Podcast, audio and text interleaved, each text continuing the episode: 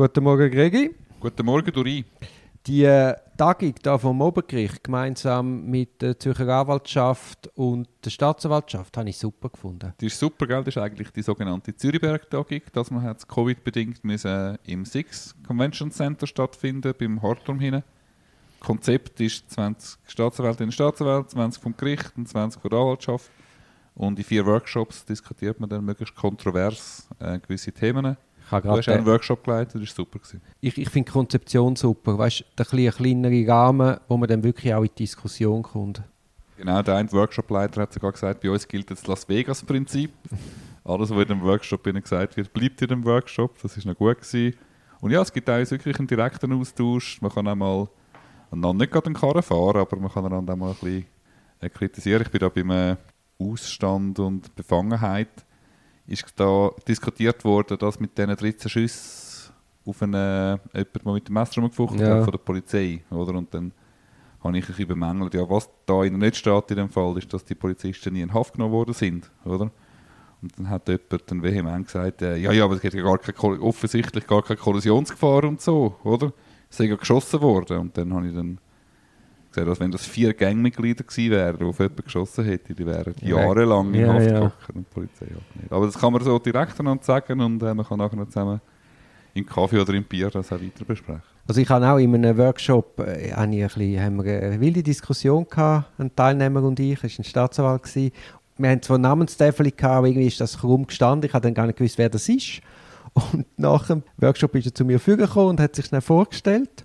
Und dann habe ich gemerkt, ah, das ist der Staatsanwalt, wo ich anfangs Woche schon einen regen E-Mail-Verkehr hatte, wo mich über, etwas aufgeregt haben und er hat mir es zurückgegeben. Also weißt, wir hatten so ein bisschen E-Mail-Verkehr und dann steht er so vor einem und wir haben einfach beide nur noch können lachen. haben das sofort vertreibt und mögen und für so etwas ist das eben auch super. Einfach so Irritationen auszuräumen. Ja, absolut. Und man sieht natürlich auch, dass wir, wir haben natürlich auch unsere Rolle in diesem Verfahren, Sachen vertreten. Aber es ist schon, also die, die Trennlinie oder die Bruchlinie ziehen sich auch durch so einen Workshop durch. Ähm, die Gerichte sind eher, also die Repräsentanten von der Gerichte sind eher zurückhaltend, eher ausgewogene Statement, wenn sich nicht zu fest aus dem äh, Fenster lehnen.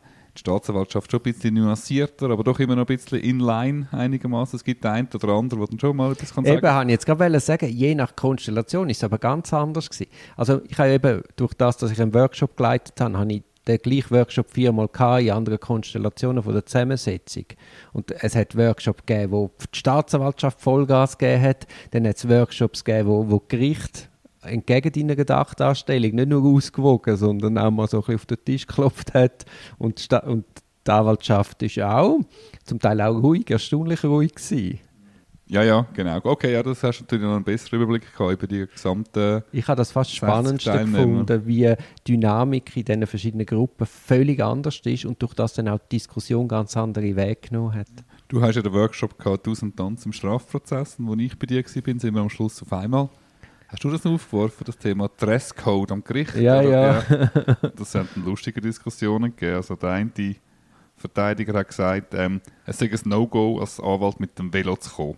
Da müssen wir mit einem dicken Göppel kommen. Oder? Das muss ein bisschen Eindruck machen, wie ein repräsentatives Büro. Oder jemand hat gesagt, ähm, Brüllen in die Haare geschoben, Wirklich ein Zeichen Zeichen von- von Arroganz. oder Überheblichkeit, ja. Und, dann, und die Diskussion hat dann geändert, ob die Richter dürfen mit Flipflops und kurzen Hosen durchs äh, Bezirksgebäude laufen. Aber sehr erfrischend gewesen. Ja. Dürfen sie übrigens eindeutig nicht. Hat das Gericht beschieden. Also, heute haben wir Artikel 109 Eingaben. Also es geht um Verfahrenshandlungen von den Parteien und da geht es darum, dass wir jederzeit dürfen Parteien Eingaben machen in die Verfahren. Genau. Das haben wir ja schon in einer, in einer früheren Podcast-Folge diskutiert, wo du dann mal kritisiert worden bist vor Gericht, weil du ähm, Nicht vor Gericht, von der von der Staatsanwaltschaft. Staatsanwaltschaft vor, vor, vor Gericht vor Schranken, genau. genau, kritisiert wurde, weil du da vorab plädiert hast, sozusagen. Ja, aber Aber eben, habe mich natürlich dort auf den 109er berufen und es steht einfach da so. Es ist ja dann schon, vorbehalten bleiben besondere Bestimmungen dieses Gesetzes. Also da weiß ich nicht genau, auf was das Bezug nimmt. Gibt es irgendeinen Vorbehalt, dass man nicht mehr darf? Wäre mir jetzt nicht bekannt. ja, also ich denke, nach Schluss vom Beweisverfahren kann man nicht jederzeit eine Eingabe machen. Da kannst du nicht nur eine Beweismitteleingabe machen. Ja, das stimmt. Das stimmt. So etwas, wobei man kann sich fragen, wenn man im Rahmen von Plädoyer doch noch einen wichtigen Beweis nennt. Wenn es nach dem Ja, nein, aber jetzt, jetzt was du gerade sagst, ist ja, bin ich eben der Meinung, und ich, ich habe auch schon gestritten mit dem Gericht, dass man eben auch äh, Beweisanträge im Rahmen von Plädoyer zu beachten sind. Genau, aber sie stellen sich manchmal natürlich auf einen anderen Standpunkt, wenn das gar nicht passt. Ja. Ja, ja, aber da- das weiß ich noch, bei Einführung von der StPO ist das noch viel, viel mehr Thema gewesen, musst dann im Rahmen von der Vorfrage oder eben vor Schluss von der, vom Beweisverfahren mit dem, mit dem Zeug kommen. Und am Anfang hatte ich immer den, Bewe den Verweis in meinen, in meinen vorfrageweisen Eingaben, dass ich dann mir erlaube, im Rahmen von Plädoyer doch noch Beweisanträge zu stellen. Oder ich habe quasi das Gericht gefragt, soll ich es jetzt bringen oder erst im Plädoyer? Und die Frage ha- hat sich jetzt mir nie mehr aufgedrängt. Also ich würde sagen, ohne dass ich es jetzt auf dem Podcast hier abgeklärt habe, dass dort der Rechtsprechung klar sagt, du kannst auch das im Rahmen von Plädoyer machen. ja, das ist mir noch ein bisschen unklar, aber so wie es du machst, ist es sicher richtig, dass irgendwo im Rahmen von der Vorfrage oder vor Abschluss vom Beweisverfahren noch kurz erwähnen, aber auch im Sinne von, sie könnten im Rahmen von der Urteilsberatung über die Beweise befinden. Ja. Dann ist es ihnen eh recht, dann haben sie noch genug Zeit, um es anzuschauen. Und du hast es auf Bändchen oder du hast es im Protokoll, das kann Ja. nicht passieren. Aber eben, ich mache das nicht mehr. Machst du es gar nicht mehr? Okay. Nein, ich tue es nicht mehr nachkünden. Und ich, ich glaube, der Hintergrund ist schon, dass da einmal die Rechtsprechung klar festgelegt hat, dass das auch noch im Rahmen von Plädoyer kannst. Ja, ich weiß es nicht. Nein, ich weiß es auch nicht. Gut, dann der Artikel 110 ist dann äh, die Folge von dem 109, da sagt man nämlich, in, in welcher Art und Weise, also die Form von der Eingabe. Die können schriftlich eingereicht werden oder mündlich zu Protokoll. Genau, sind es werden. Datieren, also braucht das Datum und wir brauchen eine Unterschrift. Genau, hast du auch schon Eingaben mündlich zu Protokoll erklärt? Das hat man ja schon etwa die. Sagen wir, man geht ins ZMG Akten studieren und, und bittet dann schnell die Gerichtsschreiberin oder den Gerichtsschreiber und, Protokoll, und lässt, schnell zu Protokoll eine Stellungnahme diktieren. Genau, ich kann es, wenn ich kurz im Zwangsmaßnahmengericht anrufe und frage, können Sie meinen Verzicht auf eine Stellungnahme zu Protokoll nehmen, zum Beispiel.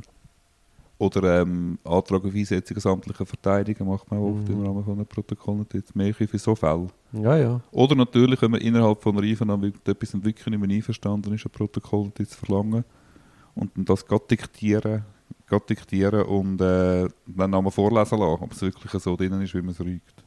Genau, dann Und, 110 Absatz, Entschuldigung, ja. ja, nein, ist gut, ja. 110 Absatz 2, das ist ein, Die elektronische Eingabe. genau, einer von unseren Lieblingsabsätzen. Da haben wir schon so viel darüber geredet, aber steht der Tropfen Hültenstein. Ich nenne das mittlerweile der alte elektronische Rechtsverkehr. Weil am Horizont tut sich ja Justitia 4.0 auf, dann läuft es ein bisschen anders. Ich Aber, kann zu genau. deinem alten elektronischen Rechtsverkehr noch.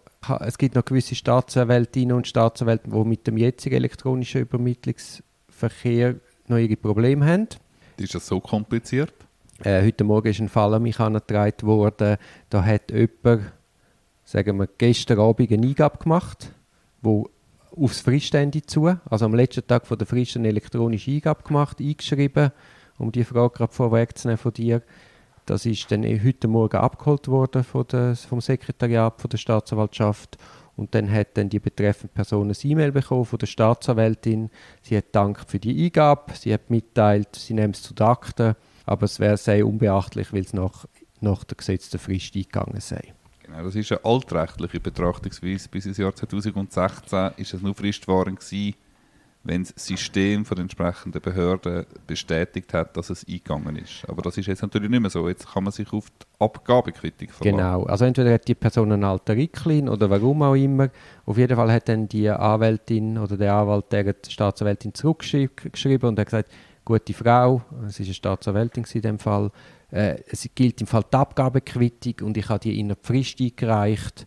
Ergo ist die, die Sache zu beachten, die Eingabe. Und äh, sie soll bitte bestätigen, dass sie das auch so sehe.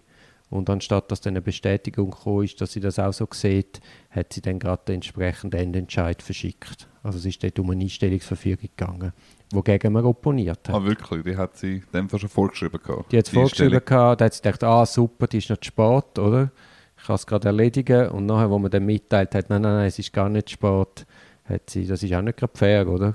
Kollegial ist es schon gar nicht und das Fairnessgebot wird auch mit Füßen treten, hat sie dann einfach die Einstellungsverfügung rausgelassen. Ja, also beziehungsweise muss sich einfach noch mal kurz mit der gesetzlichen Grundlage auseinandersetzen. Und für den betroffenen Anwalt oder Anwältin ist es natürlich auch schwer. Du musst dann wieder die Klientschaft vermitteln.